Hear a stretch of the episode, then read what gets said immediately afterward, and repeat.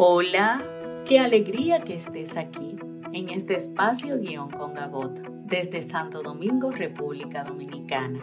Mi nombre es Belkis y este contenido lo puedes escuchar en cualquier momento y desde cualquier dispositivo. Una vez a la semana compartiremos un viaje por el mundo del guion cinematográfico. Iniciemos. En nuestro encuentro anterior, ¿recuerdas que te sugerí que al construir tus personajes estos fueran arquetípicos y no estereotípicos? Bueno, pues hoy precisamente hablaremos sobre los personajes arquetípicos. ¿Qué es lo que propone Christopher Vogler? ¿Te interesa conocerlos? Pues entonces ven, acompáñame. La materia prima de un drama son sus personajes. Eso no lo podemos discutir. Construir personajes fuertes, redondos, profundos, creíbles es de vital importancia para tu historia. Hemos visto que se clasifican en personajes de carácter, los personajes tipo y los personajes silueta. Entonces, conociendo esa clasificación, pues a mí me gustaría que nos centráramos en los personajes tipo, que es aquí donde podemos encontrar los prototipos, los estereotipos y los arquetipos. Y como te comenté la vez pasada, quiero que conversemos sobre los arquetipos. Christopher Vogler en su, su libro El viaje del escritor nos guía por el viaje del héroe. Creo que tú lo conoces, ¿verdad? Que va muy de la mano con los personajes que este héroe irá encontrando en su camino. Entonces, eh, tú me podrías decir, ¿y entonces qué es eso de los, de los arquetipos? Bueno, pues los arquetipos se pueden interpretar como símbolos, oye bien, símbolos personificados de las diversas cualidades humanas. ¿Verdad? Entonces, eh, como es ese, ese, esa simbología de las cualidades humanas, pues entonces nos va a plantear una serie de características que deben tener estos personajes y la función dramática que cumplen, ¿verdad? Entonces los arquetipos eh, que con más frecuencia aparecen en las historias y al parecer son los más comunes y los que más se utilizan son los que voy a comentarte a continuación, porque eh, imagínate tú, arquetipos que simbolicen cualidades humanas son muchos. Ahora, los que con frecuencia más se utilizan son estos. Y vamos con el número uno. El héroe evidentemente, que sería nuestro protagonista. O sea, en, eh, tanto en el, en el héroe como en los demás arquetipos vamos a encontrar que cumplen dentro de nuestra historia una función psicológica y una función dramática. Por ejemplo, en su función psicológica, el héroe simboliza aquel que es capaz de trascender los límites y las ilusiones del ego. O sea, es como, como si representara, ¿verdad?, el ego en la búsqueda de su, de su identidad y de su integridad. Y en términos de sus funciones dramáticas, bueno, eh, qué es lo que este héroe quiere, la identificación con el público, su crecimiento, la acción, el sacrificio, muchas veces el enfrentamiento con la muerte, entre otros. Entonces, este sería nuestro primer arquetipo, el héroe. Como segundo arquetipo tengo el mentor o el anciano o anciana sabios. La función del mentor consiste en preparar al héroe para que se enfrente a lo desconocido.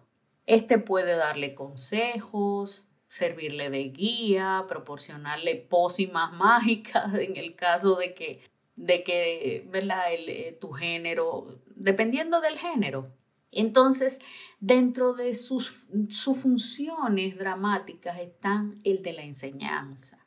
o proporcionar un obsequio o un don, o sea, la motivación. Esa es la función del mentor. Déjenme aclarar que no necesariamente es un personaje físico. Puede, pueden ser simbolismos que hay. Por ejemplo, tengo como mi tercer arquetipo el guardián del umbral. Y por esta función, por su función, muchas veces se le considera que, ah, bueno, el guardián del umbral, del umbral pueden ser los villanos o los antagonistas, pero aunque no lo sean directamente, lo que simbolizan son los obstáculos, los impedimentos a que nuestro héroe logre su cometido, lo que tenga, lo que tiene nuestro héroe que enfrentar. Muchas veces simbolizan nuestros demonios ocultos o, como ya dije, ¿verdad? Que pueden ser no solamente cosas eh, personalizadas, sino parte de, de, nuestro interior, como serían los vicios, las cicatrices emocionales, las carencias. En su función dramática, o sea, sería la puesta a prueba del héroe, o sea, qué cosas ese héroe va a tener que enfrentar, afrontar para lograr su cometido, lograr lo que desea, de sus necesidades y eso. Entonces tengo mi cuarto arquetipo, el heraldo. Este es un arquetipo que simboliza o anuncia la llegada de un cambio significativo, es decir, su función psicológica es la llamada al cambio.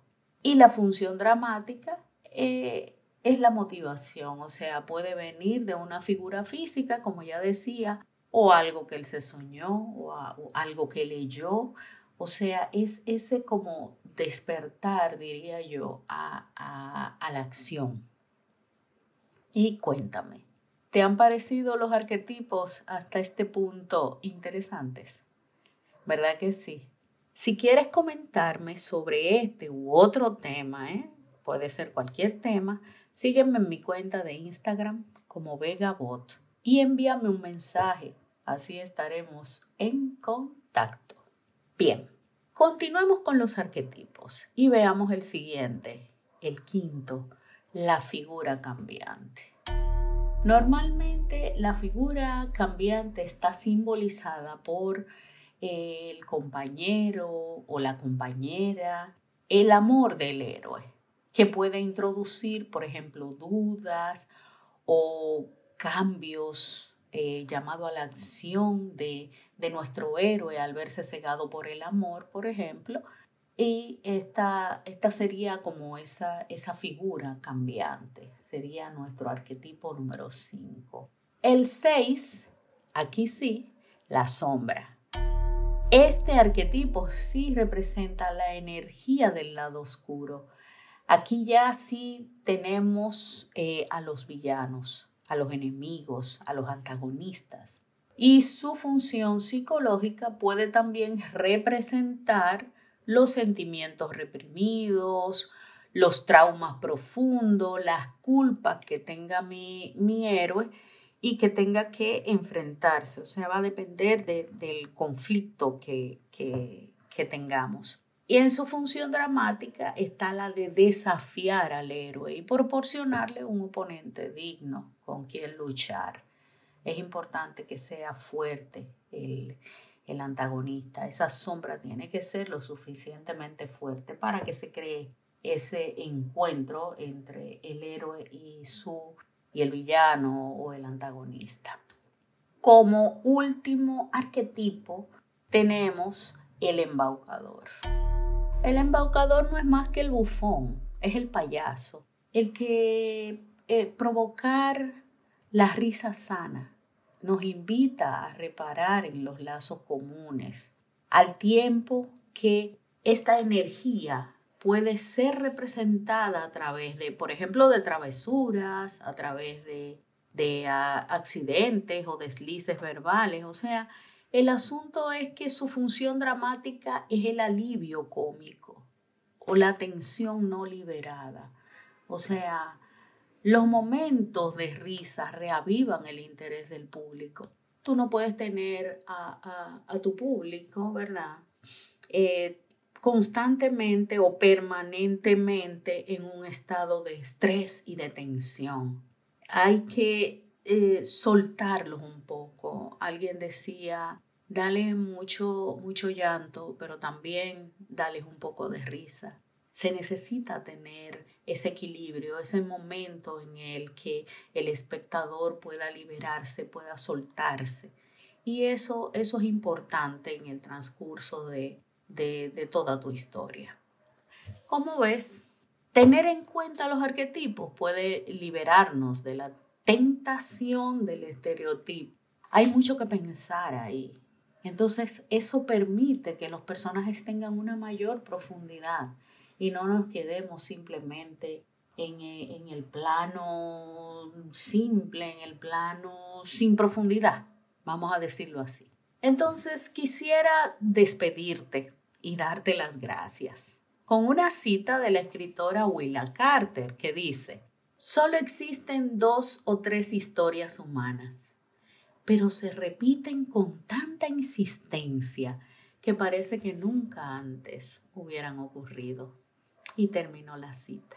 Eso quisiera que trabajaras con tus historias, que aunque sean los mismos temas, que aunque se repitan tanto, tus personajes, tu mirada y tu forma de contarlo, se dé la idea de que, de que es una historia nueva y de que nunca ha ocurrido. Mientras descubres tus arquetipos, bueno, yo, yo te espero para que podamos compartir en un próximo episodio. Chao, chao.